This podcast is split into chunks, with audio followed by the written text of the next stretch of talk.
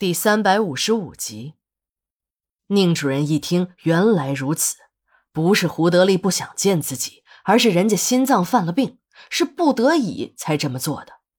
正在宁主任想告辞，改天再来拜访时，那个秘书又说：“宁先生，我们家老爷子说了，你是贵客，一定要见的。医生刚一走，老爷子就让我来请你。”宁主任一阵兴奋，事亲三分像。是柴烧热炕啊！这话一点都没错。人家胡支书带着病还得接见他，可见人家还是拿自己当回事儿的。当宁主任跟着秘书来到了三楼，忽然听到了一阵打击乐声。这种音乐的节奏很急促。宁主任心想：这老爷子不是有心脏病吗？怎么还听这样火爆的音乐？正当宁主任摸不着头脑时，秘书指了指一个房间，说。宁先生到了，您可以进去。我们家老爷子正在里面等你。当宁主任推开门一看，他不能判断胡德利是不是真的犯了心脏病，但他只看了那么一眼，自己的心脏险些犯了病。宁主任看着那个秘书点头哈腰的样子，便联想起了电影、电视、古装片中那些管家或下人，这种极尽讨好的嘴脸让他特别的不适应。他仔细的观察过这个秘书，和自己的年龄差不多，五官还算端正，但矮小的身材配上两条小短腿再加上那副娘娘腔，怎么听怎么像个太监。刚进胡家的门时，他便向宁主任做了自我介绍。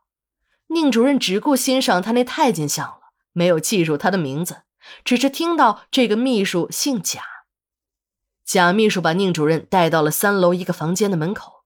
在距离门还有两三米远的地方停住了脚步，指了指房门：“宁先生，您可以进去了。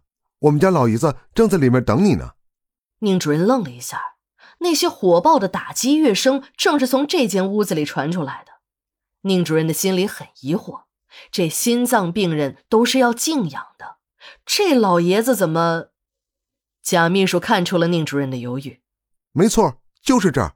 宁先生，进去吧。”正当宁主任要转身抬腿进房间时，一个老妇人佝偻着腰向这边走了过来。走到他身边的时候，还停下来，抬起头，使劲的看了他几眼。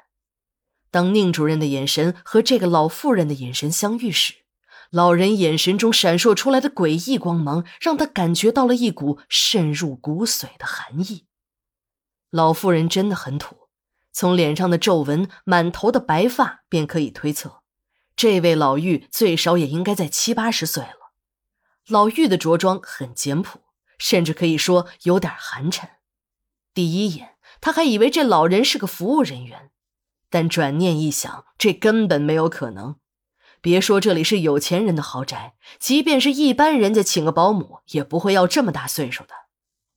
由于心里的疑惑，宁主任的目光便追着老妪多看了几眼。